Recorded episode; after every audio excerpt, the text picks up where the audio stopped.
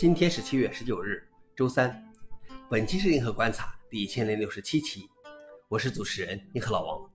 今天的观察如下：第一条，Meta 发布新大语言模型，可免费商用，采用特别的开源方式。Meta 周二发布了 Llama 2，这是一套经过预训练和微调的基于文本的人工智能模型，有三种不同的规模，分别包含七十亿、一百三十亿和七百亿个参数。与之前的 Llama 模型不同的是，任何人都可以申请下载烂漫图。开发人员可以用它来构建商业产品或服务，以及开展有趣的项目。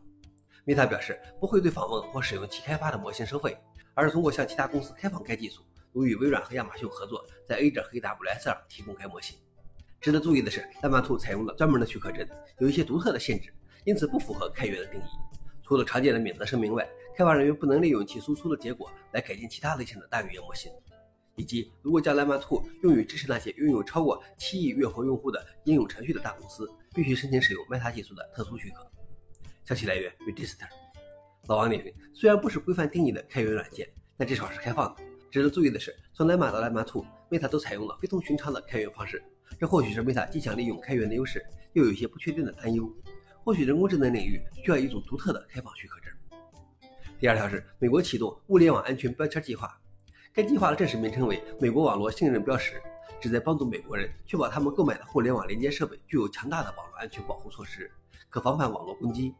长期以来，物联网一直被认为是网络安全的薄弱环节。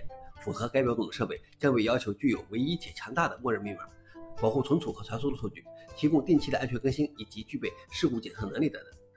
消息来源：TechCrunch。老王点评：越来越多的物联网设备其实是埋在信息社会底层的空洞。你不知道它什么时候就会导致塌陷。最后一条是，印度大部分外包程序员将在两年内因人工智能而消失。Stability AI 的公司的 CEO 表示，印度的大多数外包程序员将在未来一两年内失业。不过，他认为在法国等受劳动法保护较强的公司受到这种影响的可能性较小。他重申了他之前的说法：五年后将不再会有程序员。不过，他也说明，他指的是传统意义上的程序员。他说，当你把编程这件事从错误测试、单元测试到构思进行解构时，人工智能可以做到这一点，而且做得更好，但这不是自动完成的，而是人工智能辅助驾驶完成的。消息来源：CNBC。老王点评：其实也不用特别慌，就像计算器、计算机出现，并没有让原来的财务和文员失业一样，只是如果你掌握不了新工具，那这种古典程序员被淘汰也是自然的。以上就是今天的硬核观察。想了解视频的详情，请访问随附链接。谢谢大家，我们明天见。